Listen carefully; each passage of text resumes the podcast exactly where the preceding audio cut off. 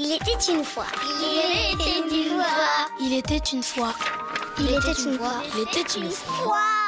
Et comme chaque semaine, on retrouve Victor Dolande pour son conseil littérature jeunesse. Bonjour Victor. Bonjour Nicolas. Aujourd'hui, vous nous présentez un roman intitulé Alma, le vent se lève de Timothée de Fombelle. Oui, je vous présente aujourd'hui l'un des plus beaux livres que j'ai lu en, 2020 et hasard, bah c'est un livre jeunesse. Bah, J'y peux rien, c'est Nicolas, c'est comme ça. Timothée de Fombelle, l'auteur, nous embarque à l'époque euh, de l'esclavagisme et des galions à voile interminables. Il mêle deux histoires incroyables qui vont finir par se rejoindre.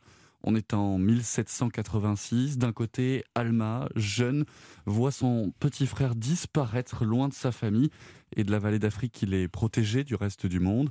Elle décide de partir seule à sa recherche. Et au même moment, dans le port de Lisbonne, un certain Joseph Mars se glisse clandestinement à bord d'un navire de traite, un splendide galion joliment baptisé la Douce Amélie.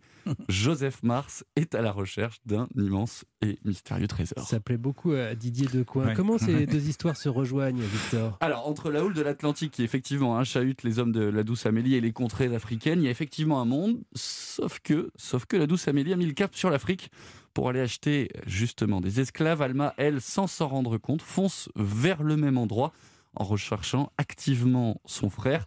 On ne s'ennuie pas une seule seconde grâce au talent de Timothée de Fombelle. Tout y est, la beauté des descriptions, le rythme, on vient d'en parler, la grande épopée sur la douce Amélie, le recul sans être péremptoire sur l'histoire. C'est un roman vraiment magnifique. Question rituelle, à partir de quel âge peut-on lire ce livre? Alors à partir de 13 ans, sans aucun problème, et j'ajoute le fantastique travail de, de l'illustrateur François Place.